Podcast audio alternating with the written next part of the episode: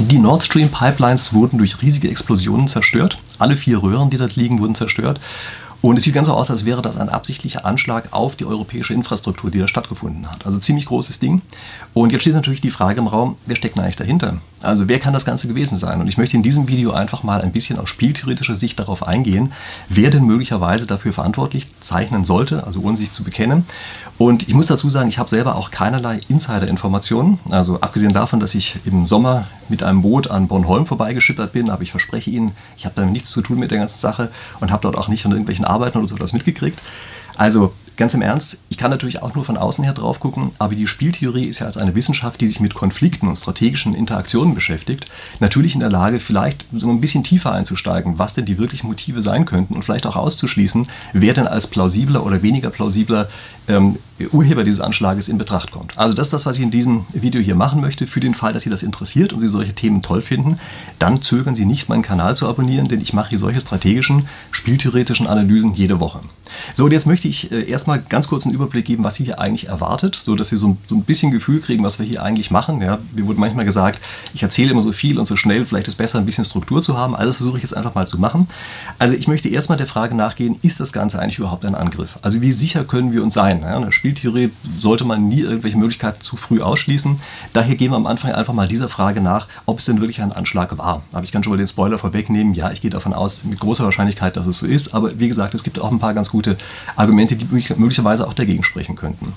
Dann möchte ich mit Ihnen spieltheoretische Elemente einfach mal durchgehen. Also man hat er ja bestimmte sozusagen Standard-Tools ganz einfach in seinem großen Werkzeugkasten. Und ich habe den Eindruck, dass im Augenblick einfach viel Unfug dazu erzählt wird. Also es gibt im Augenblick so Militärexperten, die für meine Begriffe bestimmte spieltheoretische Erkenntnisse falsch interpretiert haben und deshalb zu vollkommen falschen Schlussfolgerungen kommen. Also wie gesagt, das ist eine Sache, die ich auch machen möchte oder erstmal hauptsächlich machen möchte dass wir diese spieltheoretischen Elemente durchgehen. Und dann gucken wir uns das Ganze eher im Gesamtkontext an und gucken uns einfach mal an, naja, wie sind denn eigentlich Nutzen und Risiken für die verschiedenen Parteien so verteilt? Also mit welcher Wahrscheinlichkeit sozusagen, wenn wir mal ganz von außen her drauf gucken, können wir das in dem einen oder anderen zutrauen? Und ich gebe am Ende so einen schönen Gesamtüberblick, wo ich das Ganze dann nochmal auf eine Weise zusammenfasse, dass alle schön in einer Tabelle drin haben. Okay, also das ist schon mal Wissen, was Sie erwartet. Und jetzt gucken wir uns genau diese Frage an, die ich eben schon mal angerissen habe, nämlich wie sicher können wir uns eigentlich sein, dass sowas ein Angriff war? Also, wenn solche Ereignisse, also seltene Ereignisse, unwahrscheinliche Ereignisse, plötzlich gehäuft auftreten, dann müsste man eigentlich sagen, naja, das liegt sozusagen außerhalb jeden Konfidenzintervalls, wenn wir mal in der Statistik denken. Also sehr unwahrscheinlich, dass solche Sachen auftreten. Machen wir das mal in einem einfachen Zahlenbeispiel. Stellen Sie sich einfach mal vor, wir haben eine Wahrscheinlichkeit von einem Prozent, dass so ein Ereignis in einem Jahrhundert auftaucht. Ja, also in einem Prozent Wahrscheinlichkeit taucht das in irgendeinem Jahrhundert mal auf. Also kann natürlich sein, dass dieses eine Prozent jetzt gerade zugeschlagen hat und dann macht es rums und eine solche Röhre geht aus irgendwelchen Gründen auch immer hoch. Also durch ein nicht militärisches Ereignis, ja, einfach weil, weiß ich, ein Konstruktionsfehler oder sowas dahinter gestanden hat. Da würde man sagen, naja, okay, gut, das kann vielleicht natürlich nochmal passieren, hat schon Geschmäckle, aber könnte passieren. Stellen Sie sich vor, die zweite Röhre geht hoch. Dann geht die dritte hoch und dann geht nochmal eine hoch. Dann müssen Sie jedes Mal ein Prozent miteinander multiplizieren. Und Sie merken schon, das, was da rauskommt als Ergebnis, ist so wahnsinnig niedrig als Wahrscheinlichkeitswert, dass man eigentlich sagen kann, das können wir nach menschlichem Ermessen ausschließen, dass sowas passiert. Außer wenn eine Korrelation vorliegt. Und das ist etwas, was in solchen Fällen häufig übersehen wird, dass eine Korrelation vorliegen kann, dass also ein gemeinsames Ereignis, ein Einflussfaktor, auf alle diese Pipelines gleichzeitig wirkt und es trotzdem einer ist, der zu einem Unfall führt. Also Sie kennen diesen Effekt vielleicht. Stellen Sie vor, Sie sind wandern und auf einmal merken Sie, oh Mist, ich verliere eine Schuhsohle. Das passiert manchmal. Nicht besonders oft, aber es passiert manchmal, dass man eine Schuhsohle verliert. Die Wahrscheinlichkeit ist vergleichsweise groß, dass Sie bei derselben Wanderung auch noch Ihre andere Schuhsohle verlieren. Woran liegt sowas? Das liegt zum Beispiel daran, dass es einfach eine bestimmte Alterserscheinung ist und nach einer bestimmten Zeit sich diese Schuhsohlen ablösen. Es kann auch daran liegen, dass nachdem Sie die eine Schuhsohle nicht mehr haben, sie die andere stärker belasten, die ja sowieso schon durchs Alter geschädigt ist und die deshalb auch noch kaputt geht. Also Sie merken, die Wahrscheinlichkeit dafür, dass Sie zwei Schuhsohlen verlieren, ist keineswegs einfach die Wahrscheinlichkeit für eine verlorene Schuhsohle zum Quadrat, also miteinander multipliziert. Und das gleiche kann hier auch vorliegen. Es kann passieren, dass Sie in Wahrheit eine sehr hohe Korrelation zwischen diesen verschiedenen Ereignissen haben und die, so unwahrscheinlich sie erstmal selber sind, sie als Gruppe aufzutreten gar nicht mehr so viel unwahrscheinlicher macht. Also zum Beispiel stellen Sie sich vor, da ist eine Selbstzerstörung drin vorgesehen. Sehr wahrscheinlich, dass in solchen Pipelines, dass in irgendeiner Form diese Möglichkeit vorgesehen ist. Und dass jetzt, dadurch, dass kriegerische Ereignisse ja gerade stattfinden, wie wir alle wissen, ein Fehlalarm ausgelöst wurde und dieser Fehlalarm dafür äh, sorgt, dass diese äh, Selbstzerstörung auf einmal selber getriggert wird. Also nur als eine Idee. Ich sage nicht, dass das so ist. Ja, aber ich sage, das könnte ein solcher Faktor sein sein, der zu einer Korrelation äh, führt zwischen den verschiedenen Ereignissen. Es kann auch sein, dass, weil die Pipelines alle unbenutzt waren, also sind darauf ausgelegt, dass normalerweise Gas durchströmt, jetzt fließt kein Gas durch, sondern ist es einfach nur fest, kann sein, äh, dass das ganz einfach nicht so ausgelegt war und das dazu geführt hat, dass am Ende eine Explosion stattfindet. Vielleicht war es auch eine Fehlbedienung, ja, eine Fehlbedienung, die dadurch ausgelöst wurde, dass die Pipelines jetzt nicht benutzt waren. Was ich damit sagen möchte, ist, dass wir das keinesfalls als denkunmöglich abstempeln sollten. Also es ist durchaus im Bereich des Möglichen, dass es einfach schlichtweg ein Unfall oder eine Fehlbedienung in irgendeiner Form war. Ich werde für den Rest des Videos davon ausgehen, dass das nicht der Fall ist, also dass jemand tatsächlich absichtlich diese Anschläge darauf verübt hat. Das halte ich auch für sehr wahrscheinlich, dass das so ist. Ich möchte Sie aber trotzdem warnen, nicht zu früh zu irgendwelchen Schlussfolgerungen zu springen. Es kann durchaus sein, dass wir nach einer Zeit feststellen, tatsächlich, das ist so gewesen, dass hier eben dieses seltene Ereignis plötzlich mehrfach aufgetreten ist, zum Beispiel aus einem der genannten Gründe oder aus irgendwelchen ganz anderen Gründen, zu so einer hohen Korrelation führen. Okay, wie gesagt, Spieltheorie beschäftigt sich ja sowieso mit den Fällen, in denen sie eben nicht Zufall als Gegenspieler haben, wie das eben der Fall gewesen wäre, sondern in denen sie andere vernunftbegabte Gegenspieler haben, also zum Beispiel andere kriegerische Parteien. Und wie gesagt, das ist das, was wir jetzt für den Rest des Videos auch betrachten werden. Und gucken wir uns mal an, erstmal auf Zugebene. Was passiert eigentlich oder welche Argumente sozusagen kann man für bestimmte Spielzüge in solchen strategischen Spielen eigentlich heranführen? Und wenn Sie einen Zug machen in einem Spiel, in einem strategischen Spiel, dann heißt das zum Beispiel, Sie wollen die Zugmöglichkeiten des anderen auf eine bestimmte Weise lenken. Sie wollen es beeinflussen, was der andere noch machen kann. Also Sie wollen zum Beispiel, dass er etwas tut, was er gar nicht tun will, aber was Sie wollen, dass er tut. Ja, das ist eine der Möglichkeiten, wie Sie Züge ähm, äh, machen. Übrigens, für den Fall, dass Sie jetzt das Gefühl haben, was erzählt hier die ganze Zeit von Spielen, also für den Fall, dass Sie neu auf meinem Kanal sind, Spiele heißt nicht, dass es Spaß macht, ja, sondern Spiele heißt, dass wir hier es mit einer strategischen Interaktion zu tun haben und es ist genau die gleiche Interaktion, die wir auch von Gesellschaftsspielen her kennen, von strategischen Gesellschaftsspielen Spielen, wie Schach beispielsweise. Und deshalb sprechen wir immer von Spielen und von Spielern und solche Sachen. Das hat nichts mit spielerisch zu tun. Und wenn wir hier von Kriegen sprechen, in der Spieltheorie angewandt wird, dann heißt nicht, dass das irgendwie lustiges Spielchen wäre oder so etwas. So, also wie gesagt, das nur als kleiner Einschub für diejenigen, die neu hier sind und jetzt natürlich auf jeden Fall meinen Kanal abonnieren. Okay, aber das nur am Rande. Ähm, welche andere Möglichkeit haben Sie oder ist sozusagen in der Toolbox mit drin, was Sie mit einem Zug erreichen wollen, in einem strategischen Zug, in einem Spiel? Beispielsweise wollen Sie ein Signal senden an die andere Seite. Ja, Sie wollen den anderen Spielern ein Signal senden. Sie beschneiden noch nicht das Möglichkeiten, aber Sie sagen, pass auf, ich kann was, ich weiß was oder so etwas und wollen es so senden, dass der andere es Ihnen auch wirklich glaubt. Und eine nächste Möglichkeit ist Selbstbindung. Also manchmal wissen sie, dass sie eigentlich etwas wollen, aber wenn sie in der Situation drin sind, dann wollen sie es nicht mehr. Und um das zu verhindern, gibt es manchmal Spielzüge, die in Wahrheit zu einer Selbstbindung führen, wo sie sich also selbst auf etwas festlegen und gar nicht mehr anders können, nachdem sie das gemacht haben. Das kann ihnen manchmal einen strategischen Vorteil verschaffen, wenn sie ihre eigenen Möglichkeiten beschneiden. Und dann gibt es noch etwas anderes, was ich im weiteren Verlauf mir hier auch noch ansehen werde, nämlich das sind jetzt die Betrachtungen auf Zugebene. Also wir gucken uns an, der einzelne Spielzug, welche Bedeutung hat der denn und welche Folgezüge kann das haben. Es gibt natürlich aber auch die Betrachtung, dass wir sagen, wie ist denn die gesamte der Gesamtkontext, also können wir durch einen Zug beispielsweise unsere strategische Gesamtsituation verbessern, ohne die einzelnen Züge im Detail vorhersagen zu können oder zu wollen. Ja, also das sind die ganzen Sachen, die wir jetzt nacheinander durchgehen. Jetzt gucken wir uns erstmal an die Wirkung einer solchen Sprengung von diesen Pipelines auf andere Spieler. Also was ist denn das Ziel, was hinter einer solchen Sprengung stehen kann? Stellen Sie sich vor, Sie haben irgendeinen Spieler, was erreicht der damit eigentlich, wenn er das macht? Nun, er erreicht damit, dass diese Pipeline nicht mehr weiter verwendet werden kann. Und zwar dauerhaft nicht. Stellen Sie sich mal vor, was könnte man damit erreichen? Und nehmen wir mal den äh, Wissensstand, den wir Anfang der Woche hatten, also wo eine Röhre von Nord Stream 2 zerstört worden ist, eine andere aber noch intakt war, und von Nord Stream 1, also die Pipeline, die wir im Prinzip in Betrieb genommen hatten, beide Röhren zerstört worden sind. Wer könnte eine, eine solche strategische Handlung begehen? Und da merken Sie sofort, okay, stimmt, das könnte jemand sein, der ein Interesse daran hat, dass die bleibende Röhre von Nord Stream 2 in Betrieb genommen wird. Das zeigt natürlich ganz klar an russische Richtung. Und das ist auch eine Vermutung, der Anfang der Woche, als das Ganze neu war, häufiger genannt worden ist. Können wir die heute noch aufrechterhalten? Nein, können wir nicht, weil ganz offenbar auch diese zweite Röhre von Nord Stream 2 inzwischen beschädigt worden ist, sodass wir also diese strategische Möglichkeit komplett ausschließen können. Aber das wäre im Prinzip ein sozusagen valides strategisches Ziel gewesen, ähm, die anderen äh, Pipeline-Röhren zu zerstören. Was passiert in dem, also mit der Situation, in der wir jetzt gerade drin sind? Nun, damit wird dauerhaft die Möglichkeit Russlands beschnitten, Gas nach Europa zu liefern. Oder natürlich auch von Europa Gas zu bekommen. Also das Ganze ist wahrscheinlich sehr langfristig, wenn nicht gar dauerhaft. Und wieso könnte man so etwas machen? Also wer hätte ein Interesse daran und wer könnte beispielsweise mit welchen anderen Spieler beeinflussen? Na, es könnte beispielsweise ein Spieler sein, der verhindern möchte, dass Deutschland irgendwann rückfällig wird. Also, ja, Deutschland sagt jetzt, wir wollen kein Gas aus dieser Nord Stream 1 äh, Pipeline haben, aber im Winter, wenn wir alle frieren und die ganzen Betriebe hier schließen müssen, dann sagt man vielleicht, naja, vielleicht jetzt doch. Und man verhindert sozusagen damit die Möglichkeit, dass so etwas jemals passieren kann.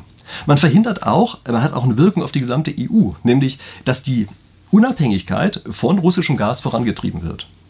Jetzt überlegen Sie sich mal ganz kurz, in welchem Interesse ist das eigentlich und in welchem ja, Desinteresse, Nichtinteresse ist das Ganze. Und Sie sehen sofort, dass das Dinge sind, die Russland dauerhaft schädigen. Also indem diese Pipeline dauerhaft zerstört ist, haben Sie auf jeden Fall ein Problem für Russland.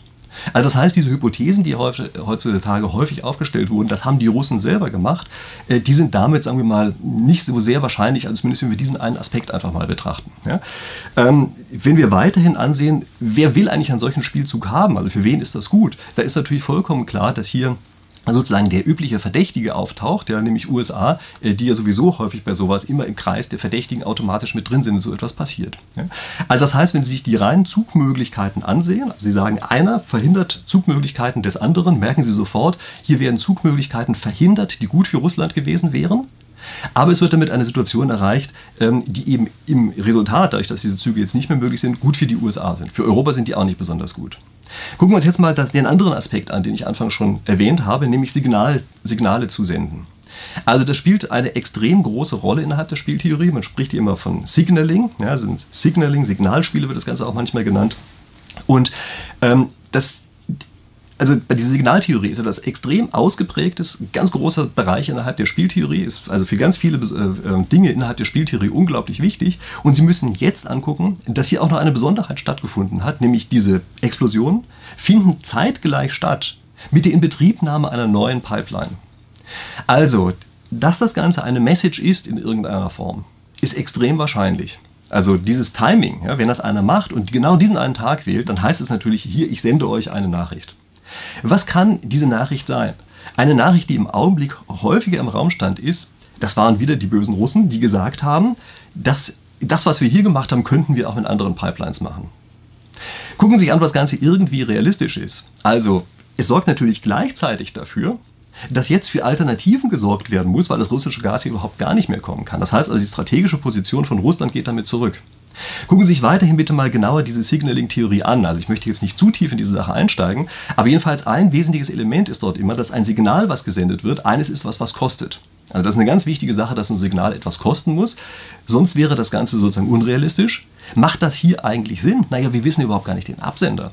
Also wenn die Russen gesagt hätten, wir, die Russen, schicken euch dieses Signal und hier seht ihr, das lasst uns auch was kosten, das wäre ja an sich noch im Sinne dieser Signaltheorie gewesen. Aber hier ist das überhaupt nicht in Übereinstimmung mit dieser Signaling-Theorie.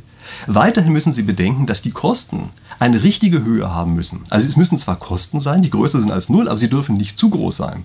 Also wenn Sie Ihrem Feind eine Message schicken wollen, äh, weiß ich, Sie hauen sich mit dem Hammer auf den Finger und sagen, guck mal, ich bin so stark, dass ich selbst mit, äh, mit einem zertrümmerten Finger dich noch besiegen kann. Okay, das mag ein glaubwürdiges Signal sein. Übrigens ist es gar nicht so weit hergeholt, wie Sie jetzt vielleicht denken. Wenn Sie aber ein Bein abschießen, dann haben Sie so hohe Kosten in Kauf genommen, dass das kein sinnvolles Signal mehr ist und dass Sie damit einfach geschädigt haben.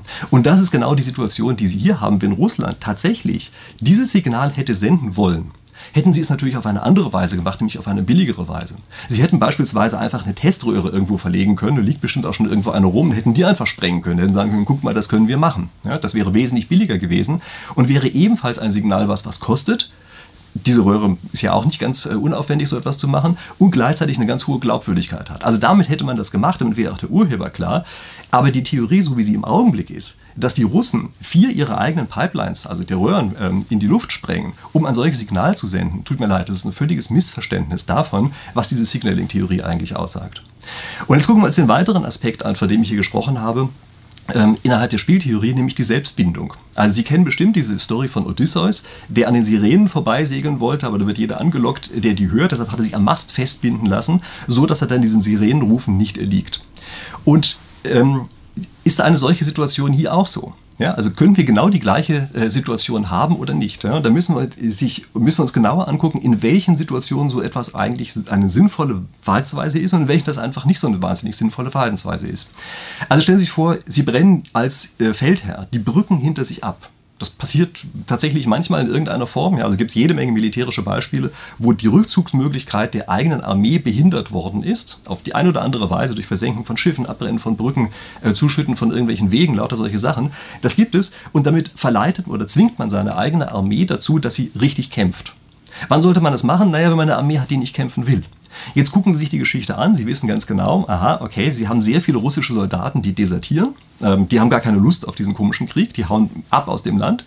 Ähm, also auf die Art und Weise könnte es schon sein, dass man sagt, okay Leute, wir zwingen euch jetzt einfach dazu zu kämpfen. Ihr könnt gar nicht mehr anders, weil ihr seht, äh, das ist eine Situation, aus der kommen wir nicht mehr auf irgendeine andere Weise raus. Vielleicht richtet sich das auch gar nicht gegen die eigenen Soldaten, vielleicht sind die sozusagen gedanklich zu weit davon entfernt, vielleicht richtet sich das eher gegen die eigenen Machteliten innerhalb Russlands, die bisher vielleicht nicht genau genug verstanden haben, aus Sicht von Putin natürlich, ähm, was hier gerade passiert, die möglicherweise intern dagegen opponieren und die jetzt auf die Art und Weise gezwungen werden, einfach auf Linie zu bleiben. Also das kann schon durchaus sein, kann sein, dass damit verhindert werden soll, dass irgendwelche äh, sozusagen zu weichen Leute aus Putins Sicht innerhalb Russlands plötzlich auf den Gedanken kommen, Verhandlungen zu führen. Das wird damit äh, verhindert. Aber bedenken Sie bitte auch, das gilt natürlich auch für Deutschland. Also auch Deutschland kann sich auf die Art und Weise selbst binden, plötzlich nicht im Winter weich zu werden. Das heißt also, wir rücken sozusagen mit dieser Theorie selber genauso stark in den Fokus der, der in den Kreis der möglichen Verdächtigen äh, wie die Russen selbst. Ja? Also wir haben sozusagen ebenfalls ein Motiv, dass wir sagen, oh je, im Winter werden wir bestimmt weich, aber wenn wir die gesprengt haben, dann kann nichts mehr passieren. Damit wäre auf einmal Deutsch im Kreis der Verdächtigen, wie gesagt, was ich äh, für relativ unwahrscheinlich halte, aus anderen Gründen. Ja? Nehme ich auch in die weitere Analyse gar nicht mit auf. Aber Sie müssen bedenken, das ist eben ein Argument, was gar nicht so stark in die eine Richtung zeigt, wie man normalerweise einfach erstmal glauben könnte. Nehmen Sie auch eine andere Gruppe, nämlich beispielsweise Klimaterroristen. Die haben ja ebenfalls ein Interesse daran, dass dauerhaft nicht mehr über Gas in irgendeiner Form nachgedacht hat. Ja? Ähm, weiterhin müssen Sie bedenken, die Gaslieferungen, die sind ein strategisches Asset für Russland im Augenblick. Das heißt also, wieso sollten die sich dieses strategische Asset nehmen für eine relativ schwache Form der Selbstbindung oder eine sagen wir, Selbstbindung, die nicht so wahnsinnig viel Bedeutung hat? Insbesondere dann, wenn sozusagen die Brücke, die wir hier abbrennen, eine ist, die man auch als ein strategisches Instrument für die andere Seite einsetzen kann. Also auch dieses Argument der Selbstbindung halte ich für eines, was wirklich nicht besonders sinnvoll ist. Das ist hier in diesem Augenblick eigentlich nicht zu verwenden. Es gibt noch psychologische Argumente, das also verwechseln Sie Spieltheorie nicht mit Psychologie. Ja, Spieltheorie ist immer eine Rationaltheorie, Psychologie beschäftigt sich eher damit, naja, wie sich eben Menschen verhalten, die nicht ganz rational sind. Ähm, da gibt es immer diese Theorie, die gesagt wird, ja, das ist im Augenblick so eine Situation, da will einer, wer immer das ist, ja, Verunsicherung schüren und die Bevölkerung einschüchtern, weiß ich was nicht alles. Das ist eine relativ alte psychologische Theorie, die dahinter steht, die für meine Begriffe heute eigentlich weitgehend widerlegt ist. Also wenn Sie versuchen, eine Bevölkerung eines Landes einzuschüchtern, erreichen Sie eigentlich fast immer das exakte Gegenteil. Äh, einfach deshalb, weil die dann plötzlich zusammengeschweißt werden, weil die sagen, das lassen wir uns nicht bieten und jetzt haben wir irgendwelche anderen Möglichkeiten und sowas.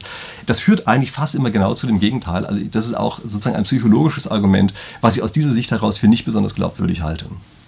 Gucken wir uns jetzt mal noch ein paar andere Sachen an. Das ist auch noch auf einer anderen Ebene, eigentlich außerhalb der Spieltheorie. Ich möchte es trotzdem einmal kurz nennen, weil Indizien so äh, fürchterlich oft, äh, oft genannt werden. Ja, das heißt also beispielsweise, ein ähm, US-Hubschrauber, sogar mehrere sind also über diese komischen Explosionsstelle Tage vorher lang rumgekreist. Äh, das können Sie bei Flight ähm, Radar, das ist so eine App, können Sie das wohl relativ gut nachprüfen. Ich habe selber nicht gemacht, aber jemand hat mir einen Artikel dazu zugeschickt. Und äh, das sieht schon so aus, als wäre dort eben tatsächlich ein Hubschrauber, ein US-amerikanischer Hubschrauber, längere Zeit an der Stelle gewesen. Es gibt auch einen Spiegelbericht, wonach die CIA gewarnt hat und gesagt, pass auf, da gibt es irgendeinen ähm, einen Anschlag. Es gibt auch Biden, der sich hingestellt hat und gesagt hat, naja, wir haben schon noch irgendwelche komischen Andeutungen. Ja? Also wir haben Möglichkeiten, ähm, das eine oder andere hier hinzukriegen, beispielsweise zu verhindern, dass Nord Stream 2 überhaupt jemals in Betrieb geht, glaubt uns schon, das kriegen wir hin. So, solche Sachen gibt es alle. Sind das jetzt wirklich Indizien, denen man sagen würde, ja genau, die sind hart genug, dass die dazu, dazu deuten, dass eben USA wirklich dahinter stecken. Da würde ich sagen, nein, das ist nicht so. Sie haben für alle Sachen irgendwelche anderen Erklärungen, die auch völlig plausibel sind. Also der Hubschrauber beispielsweise kann dort gewesen sein, weil er gehört hat, dass irgend, also die Amis gehört haben, dass an irgendeiner Stelle dort ein Angriff stattfinden soll und sie gesagt haben, dann gucken wir doch mal nach, was da eigentlich passiert. Vielleicht sogar, um es zu verhindern, nämlich weil sie auch, äh, also immerhin mit der EU verbunden sind, äh, also wir koalieren ja in irgendeiner Form miteinander ähm, haben Bündnis miteinander, dass sie das also vielleicht sogar aktiv verhindern wollten und deshalb dort rumgekreist sind, es aber nicht verhindern konnten. Das ist ja auch eine Geschichte, die man dazu erzählen kann. Ähm, auch russische Boote, die da beispielsweise die ganze Zeit gesichtet worden sind. Hey, das ganze Meer ist ständig voll von russischen Booten. Also das ist nicht so wahnsinnig ungewöhnlich, dass da russische Boote durch die Gegend fahren. Also kurzum, die Möglichkeit, dass solche Indizien irgendeine Bedeutung haben und dass sie zwingend tatsächlich nur auf eine Weise ausgelegt werden können, ist eine ganz unterschiedliche Sache. Also solche Indizien werden dann interessant, wenn wir auch noch ganz andere Hinweise haben, die insgesamt sozusagen heftiger sind. Als Indizien alleine darf man nie den Fehler machen, einfach immer zu denken, weil etwas möglich ist, war es auch genauso. Also ich würde sagen, diese ganzen Indizien, die wir im Augenblick haben, sind alle Schall und Rauch, die können in die eine genauso wie in die andere Richtung deuten. Viel wichtiger ist es, einfach mal die Frage zu stellen, wem nützt es eigentlich? Und das ist dieser letzte Punkt, von dem ich vorhin gesprochen habe, aus spieltheoretischer Sicht. Wir gucken uns danach an, wer hat denn welche strategische Gesamtposition danach auf dem großen Spielfeld? Also wem nützt es? Und da gucken wir uns erstmal an, wie es aus Sicht der USA aussieht. Also die USA wollten seit von jeher kein Nord Stream. Die wollten weder eins, aber zwei wollten es überhaupt ganz und gar nicht. Und das heißt also, die wollen sozusagen dieses Nord Stream auf jeden Fall verhindern oder wollten es die ganze Zeit verhindern. Sie wollen auch keine Zusammenarbeit, zumindest keine sehr enge Zusammenarbeit zwischen Deutschland und Russland, haben das auch die ganze Zeit ja, wo es, über, über, wo es überall ging, in irgendeiner Form torpediert. Das heißt also, das passt schon ganz gut zu den strategischen Zielen der USA. Sie können auch auf einmal eigenes Gas verkaufen. Ja, also sozusagen eine neue, dauerhafte Infrastruktur aufgebaut auf die Art und Weise. Und es gibt auch etwas anderes, worüber verhältnismäßig selten gesprochen wird, was aber für Amerikaner möglicherweise was Wichtiges ist, also für die dortigen Militärexperten, nämlich man kann eine solche Pipeline offenbar auch benutzen, um als Überwachungseinrichtung, also um rauszukriegen, an welcher Stelle welche Boote fahren, einschließlich übrigens U-Booten und auch einschließlich dieser sehr leisen U-Boote, die es ja heutzutage gibt. Also dafür kann man eine solche Pipeline wohl verwenden. Und es hält sich wohl in Amerika dieses Gerücht, dass diese, gerade diese Nord Stream 2 Pipeline dafür geeignet ist und dass so eine Art Unterwasserkriegsführung ist, um die es hier eigentlich geht. Also dass Nord Stream 2 überhaupt gar keine ganz normale Pipeline ist, sondern es nur eine Nebenfunktion ist, dass da auch Gas durchgeschickt werden kann und dass es eigentlich um was anderes geht. Ähm, ich weiß nicht, inwieweit das wirklich plausibel ist, denn ich verstehe nicht so richtig, warum man diese Pipeline nicht als Abhöreinrichtung verwenden kann, solange kein Gas durchfließt. Aber okay.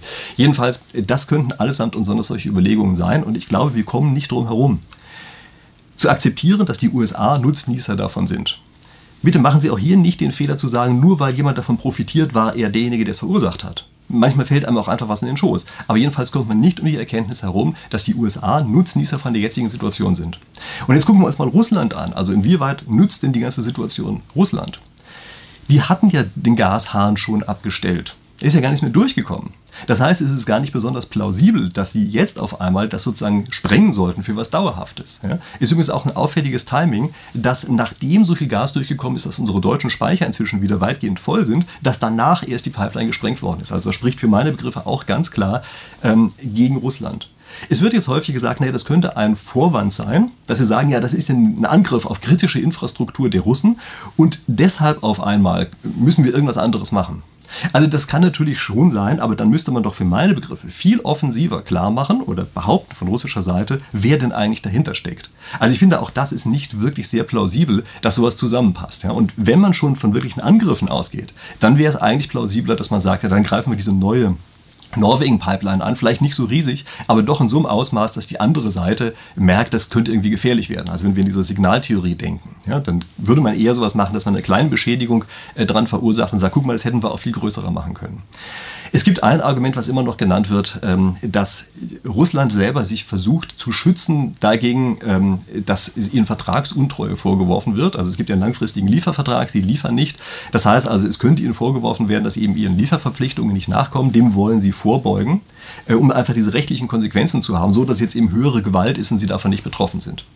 Also das ist natürlich eine nette Theorie, aber auch da muss man sich überlegen, das kann man doch wirklich billiger haben. Also dafür braucht man doch nicht diese Pipelines so stark zu beschädigen, dass sie wirklich wahrscheinlich über Jahre hinweg nicht mehr nutzbar sind. Und danach sieht es aus. Ja, also im Augenblick sind diese Löcher ja offenbar riesig. Vielleicht können sie gar nie mehr benutzt werden, weil da ganz einfach Wasser eindringt, die Dinger von innen korrodieren und dann die Kosten der Inbetriebnahme so hoch werden, dass sie nie mehr in Betrieb gehen. Also das würde man doch nicht machen in einer solchen Situation wenn man den rechtlichen Konsequenzen nur ausweichen wollte, ja, dann würde man natürlich irgendeine andere komische Turbine wieder kaputt gehen lassen oder irgendetwas. Also das halte ich für vollkommen absurd, dass jemand solche riesigen Schäden dafür aufwendet, nur um irgendwelchen rechtlichen Konsequenzen aus dem Weg zu gehen. Also das halte ich für wirklich vollkommene Fehleinschätzung und deshalb bleibt hier eigentlich nur eine einzige Erkenntnis, nämlich Russland ist kein Nutznießer davon, sondern Russland ist der Geschädigte in dieser ganzen Situation. Ich glaube, dieser Tatsache müssen wir einfach ins Auge blicken und das ist etwas, was auch nicht einfach weggewischt werden kann, dadurch, dass wir merkwürdige Geschichten erzählen. Also wie beispielsweise diese Sache mit diesen äh, Verpflichtungen, den rechtlichen Verpflichtungen und so, die, wenn man genau darüber nachdenkt, eben einfach nicht sinnvoll sind. Oder die Signaltheorie. Bleiben wir mal bei der Geschichte, äh, wem es noch nützen könnte. Und da gibt es natürlich einen weiteren, der einem sofort einfallen würde, nämlich die Ukraine. Ähm, die haben als Alternative eine Pipeline, die bei ihnen durchs Land geht, für die sie auch kassieren, für die Durchleitungsrechte. Die befinden sich sowieso gerade im Krieg mit Russland. Das heißt also, das ist im Grunde genommen eine Situation, bei der man sagen würde, ja, also das passt eigentlich schon ganz gut. Ja, dem wird ja auch relativ verziehen im Augenblick, ja, relativ viel verziehen. Das heißt also, das ist eine Sache, bei der man sagen könnte, ja, passt eigentlich schon.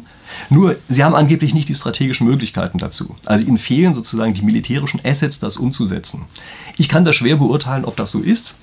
Ähm, sie können hier vielleicht auch die Hilfe von irgendwem anders in Anspruch nehmen, aber ich glaube, hier muss man sie ebenfalls ganz klar auf die Liste der potenziellen Nutzließer setzen. Ähm, wenn wir bei den Nutznießern sind, wer könnte es denn noch sein? Und da gibt es auf jeden Fall die Gruppe der Umweltterroristen. Also die ja manchmal so ein bisschen beschuldigend als Aktivisten bezeichnet werden. Ja, aber es gibt die Umweltterroristen. Die natürlich sich auch freuen, wenn einem solcher Zustand, dass kein Gas mehr geliefert werden kann, wenn das zementiert ist. Also kann schon durchaus sein. Allerdings muss man da bedenken, so ganz klar ist die Sachlage hier nicht. Denn Gas ist ja auch zugleich Katalysator für erneuerbare Energien. Also wenn wirklich jemand sagt, okay, erneuerbare Energien, die wollen wir fördern, ähm, dann würde man wahrscheinlich eher sagen, naja, ist vielleicht Gas nicht ganz das richtige Ziel, würden wir vielleicht eher auf irgendwelche anderen Sachen gehen. Ja, also das ist schon mal eine Sache. Es würde mich auch wundern, wenn so etwas passieren sollte, ganz ohne Bekennerschreiben. Also ich glaube schon, dass an einer solchen Stelle irgendwas auftauchen würde, dass einer sagt, das haben wir gemacht, um die Umwelt zu retten oder irgend so etwas. Also daher wird das eigentlich nicht so sehr plausibel. Es gibt natürlich immer die Frage, die im Raum ist, könnten die das eigentlich rein technisch? Aber auch da muss man sich, glaube ich, klar machen, mit genug Geld geht alles. Und ähm, man könnte da sicherlich schon sozusagen die richtigen anheuern. Ja, allerdings ist es wahrscheinlich relativ schwer, so etwas geheim zu halten. Also ich bin mir da nicht so ganz so sicher äh, in der Gemengelage, wie weit die wirklich sozusagen in der Liste oben stehen, aber sie könnten natürlich potenziell schon, sagen wir mal, welche sein, die großes Interesse daran haben. Allerdings auch da, es lässt sich schwer vorhersehen, was am Ende wirklich passiert. Also ist das, würde es vielleicht zu einem Aufschwung der Kernkraft führen? Könnte ja sein. Könnte natürlich auch sein, dass man deshalb sagt, naja, wenn man eine Pipeline schon angreifen kann, kann man Atomkraftwerke erst recht angreifen. Also vielleicht geht es auch gerade in die andere Richtung. Das heißt also, es ist sehr unklar, ob das Umweltschützern, seien sie jetzt radikal oder nicht, in die Tasche spielt die ganze Situation oder nicht. Und es ist natürlich auch so, dass beispielsweise Windparks ebenfalls ja potenziell angreifbar sind. Also das ist eine Sache, die für meine Begriffe im Augenblick unterschätzt wird. Äh, die sind aber angreifbar, können auch eine Gefahr für das gesamte Stromnetz ausüben. Daher bin ich mir nicht so sicher, ob man das hier so ganz eindeutig klassifizieren kann, dass ein solcher potenzieller Umweltterrorist davon wirklich profitieren würde. Ja? Ähm, wenn es die denn gibt, überhaupt in der Ausprägung. Das ist mal eine andere Sache. Es gibt natürlich immer noch die Möglichkeit, dass ganz andere Staaten in Frage kommen. Also weiß ich, baltische Staaten, China, weiß ich was, Deutschland selber auch, habe ich ja vorhin schon mal erwähnt. Die lassen wir jetzt einfach mal raus. Ja? Also man muss irgendwo bei der Analyse auch immer mal einen Schlussstrich ziehen. Äh, vielleicht ist das voreilig. Ja, also vielleicht ist es tatsächlich ein Punkt, wo man genauer hingucken müsste, aber okay, ähm, ich will sie ja hier nicht eine Stunde lang aufhalten, also die nehmen wir jetzt einfach mal raus, auch wenn es natürlich sein könnte. Und dann möchte ich aber trotzdem nochmal auf eine Gruppe eingehen, die im Augenblick komischerweise in der Diskussion überhaupt nicht genannt wird, nämlich eine Opposition innerhalb Russlands. Also es wird heute, heutzutage häufig so getan, als wäre Russland ein großer Block, ein Spieler und als würden die nur einmal einheitliche Interessen vertreten. Aber wer sagt das eigentlich, dass das so ist? Wer sagt eigentlich, dass es da nicht eine Gruppierung gibt, die ganz einfach eine Opposition zu Putin ist und die sagen, jetzt ist unser Moment gekommen und jetzt putschen wir uns auf irgendeine Art selber an die Macht und damit nehmen wir ihm die strategischen Möglichkeiten, wir nehmen ihm auch die strategischen Möglichkeiten für zukünftige Einnahmequellen und das Ding ziehen wir jetzt ganz einfach durch.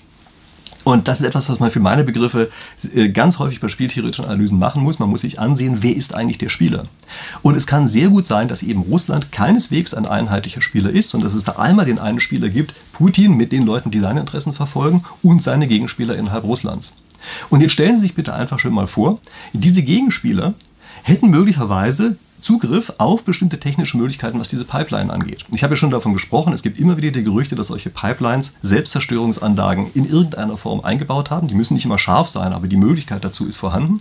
Das heißt also, es kann sehr gut sein, dass wenn solche Gruppen auf einmal Zugriff auf solche Selbstzerstörungseinrichtungen haben, dass die dann beispielsweise von innen her die Pipeline zerstören können, so dass man von außen gar nicht merkt, was wirklich gerade gespielt wird und es etwas ist, was eben keineswegs einfach nur Russland zuzuordnen ist, sondern was stattdessen ähm, eben der, der sozusagen einer weiteren äh, Splittergruppe innerhalb dieser ähm, innerhalb Russlands zu, zu, zugeordnet werden muss. Ja? Dass also Russland selber gar nicht nur ein einheitlicher Spieler ist, sondern dass Russland eben zerfällt in mehrere Spieler, die an sich äh, genommen eben auch nochmal ganz eigene strategische Möglichkeiten haben.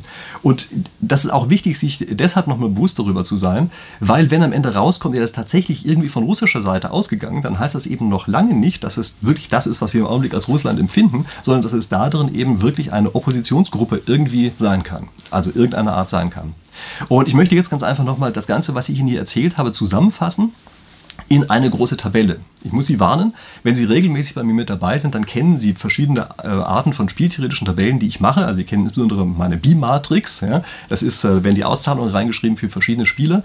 Verwechseln Sie das bitte nicht. Also das, was ich Ihnen jetzt zeige, sind nicht solche B-Matrix-Spiele, das sind keine Normalform-Spiele, die ich Ihnen jetzt hier zeige, sondern ich fasse in einer Tabelle, die ich Ihnen jetzt gleich zeige, die verschiedenen Argumente, die ich genannt habe, nochmal zusammen, sodass wir uns am Ende so eine Art Score bilden können. Wer hat denn jetzt welchen Score, mit welcher Wahrscheinlichkeit sozusagen und mit welcher Plausibilität, muss man eigentlich sagen, dass derjenige, derjenige ist, der dafür zuständig ist. Ja?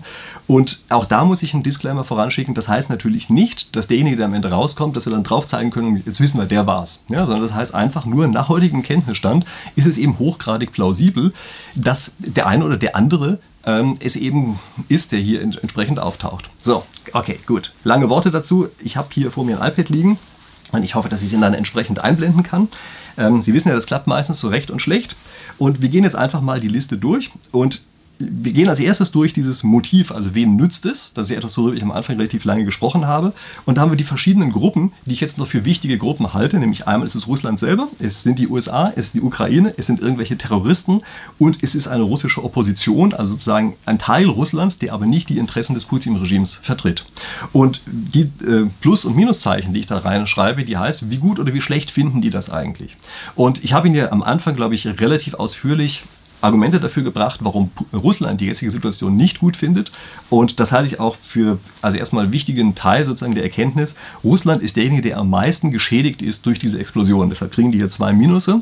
Und alle anderen haben eigentlich, würden sagen, ja, die Situation spielt denen schon ganz gut in die Hände. Ja? Wie gesagt, die EU beispielsweise, Deutschland sind ja hier raus, für die wäre das natürlich nochmal anders. So, okay.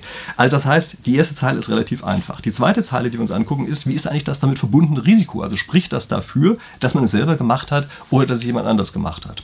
Gucken Sie mal die Situation von Russland an. Für den Fall, dass die das, ihre eigene Pipeline in die Luft gesprengt haben, ist die Wahrscheinlichkeit, dass ihnen das sozusagen politisch auf die Füße fällt, relativ gering. Ja, also deshalb ist das etwas, das spricht dafür, dass die Russen so etwas gemacht haben kann. Nicht so extrem stark, aber es spricht eher dafür, dass die Russen so etwas gemacht haben könnten. Denn das Risiko für sie, was damit verbunden ist, das wie gesagt ist nicht besonders hoch. Deshalb dieses Pluszeichen da drin. Ja, das heißt also nicht hohes Risiko, sondern das heißt, ähm, spricht dafür, dass sie dieses Risiko eingehen. Gucken Sie sich mal die Situation der USA an. Also viele trauen den USA vieles zu und die haben ja in der Vergangenheit auch ziemlich starke Bolzen gerissen. Das muss man ja tatsächlich sagen.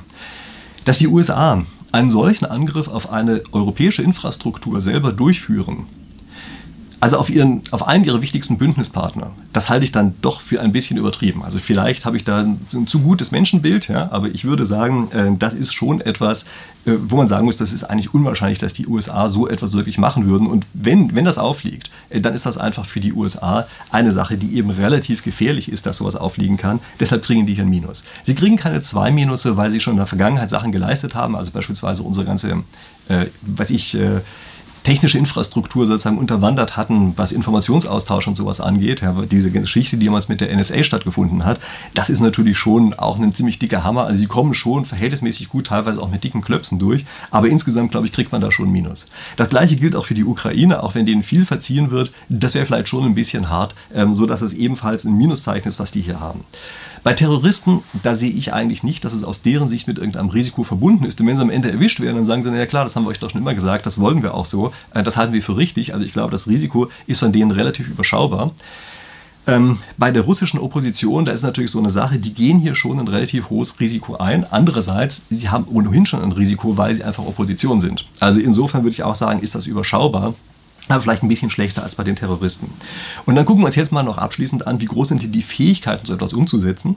Und da sind natürlich zwei Gruppen ganz vorne. Also Russland selber wird natürlich die besten technischen Möglichkeiten haben, ihre eigene Infrastruktur zu zerstören. Das ist vollkommen klar. Die russische Opposition aber im Zweifelsfall eben auch. Also das sind die beiden, die das am besten könnten. Danach, glaube ich, ist relativ klar, dass die USA das ebenfalls könnten. Vielleicht nicht ganz so gut wie die Russen selber, aber sie könnten es auch. Die Ukraine glaube ich nicht, dass sie das ganz alleine hinkriegen würden. Also die müssten die Hilfe von irgendwem in An äh, Anspruch nehmen. Ich halte es für wahrscheinlich, dass das geht. Wie gesagt, für Geld kann man eigentlich fast alles in irgendeiner Form kaufen. Aber sie müssten eben fremde Hilfe mit in Anspruch nehmen. Daher liegen die in, in Bezug auf die, auf die Machbarkeit schon mal weiter unten. Und dann gibt es die Terroristen, die hier sicherlich die geringsten Möglichkeiten haben, sowas umzusetzen. Also im Augenblick wird ja immer gesagt, Terroristen können das gar nicht gewesen sein. Das ist eine Nummer zu groß für die. Also dem würde ich mich vielleicht erstmal anschließen, nach dem, was ich jetzt gehört habe. Da muss ich jetzt mal auf die Militärstrategen vertrauen, dass sie das richtig eingeschätzt haben. Also daher kommt diese entsprechende Anordnung von Plussen und Minusen. Und jetzt zählen wir die Sachen einfach mal zusammen. Ja, also ein Plus wird immer dazugezählt und ein Minus wird abgezogen. Und wenn wir uns das angucken, dann stellen wir fest, naja, bei Russland, die haben sozusagen einen Score von plus 1, dass sie so etwas gemacht haben könnten.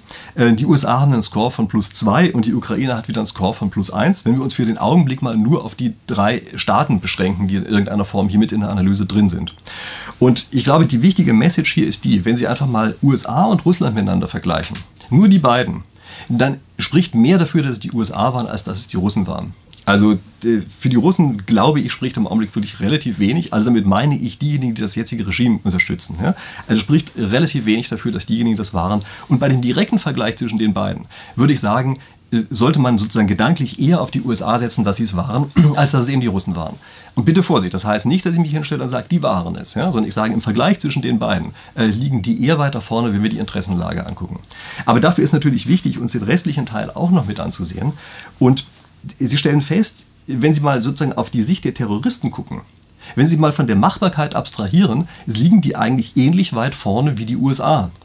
Oder, und das ist jetzt sozusagen der ja, Sieger in der ganzen Geschichte, ja, wenn Sie sich die russische Opposition einfach mal ansehen, dann stellen Sie fest, das sind eigentlich die, die hier als fast das Wahrscheinlichste mit im Raum stehen. Warum ist das so? Na deshalb, weil die viel zu gewinnen haben, die technischen Möglichkeiten haben und ganz wenig zu verlieren haben. Also das heißt, das sind diejenigen, die hier am ehesten äh, diejenigen sind, die dafür in Frage kommen. Ähm, sorry, wollte ich mir wieder einblenden. Also das sind diejenigen, die am ehesten dafür in Frage kommen, sozusagen nach meinem Score, äh, dass die eben so einen Stunt tatsächlich ausgeführt haben. Wie gesagt, äh, man muss bei solchen Sachen immer vorsichtig sein. Also wir wissen nicht, was passiert ist, ja, aber ich glaube, wenn wir mal zusammenfassen, was wir hier an spieltheoretischen Überlegungen haben, dann haben wir jetzt eine relativ gute Vorstellung davon, was unplausibel ist, nämlich das russische Regime, Putin-Regime war es selber, sehr un unplausibel, und was sehr plausibel ist, nämlich das waren möglicherweise Putin-Gegner, ähm, die auf die Art und Weise so ein Stunt durchgezogen haben, mit dem gesamten Spektrum zwischendrin, dass wir natürlich sagen, naja, die anderen üblichen Verdächtigen sind natürlich ebenfalls auch noch in dem Bereich mit dabei. Okay, das sind die spieltheoretischen Überlegungen dazu. Schreiben Sie mir gerne in die Kommentare rein, ob Sie das Gefühl haben, dass ich hier irgendetwas Wesentliches übersehen habe oder dass ich irgendwas völlig falsch ausgewertet habe, Informationen falsch gewichtet habe oder so etwas. Also schreiben Sie mir das rein, das ist immer eine interessante Sache. Und ähm, Sie wissen ja, vergessen Sie nicht, wenn Sie solche Dinge interessant finden, das vielleicht in der Zukunft auch weiterhin sehen wollen und meinen Kanal noch nicht abonniert haben sollten, dann ist jetzt die Gelegenheit, das nachzuholen, damit wir uns dann hier entsprechend in der nächsten Woche wiedersehen. Bis dahin.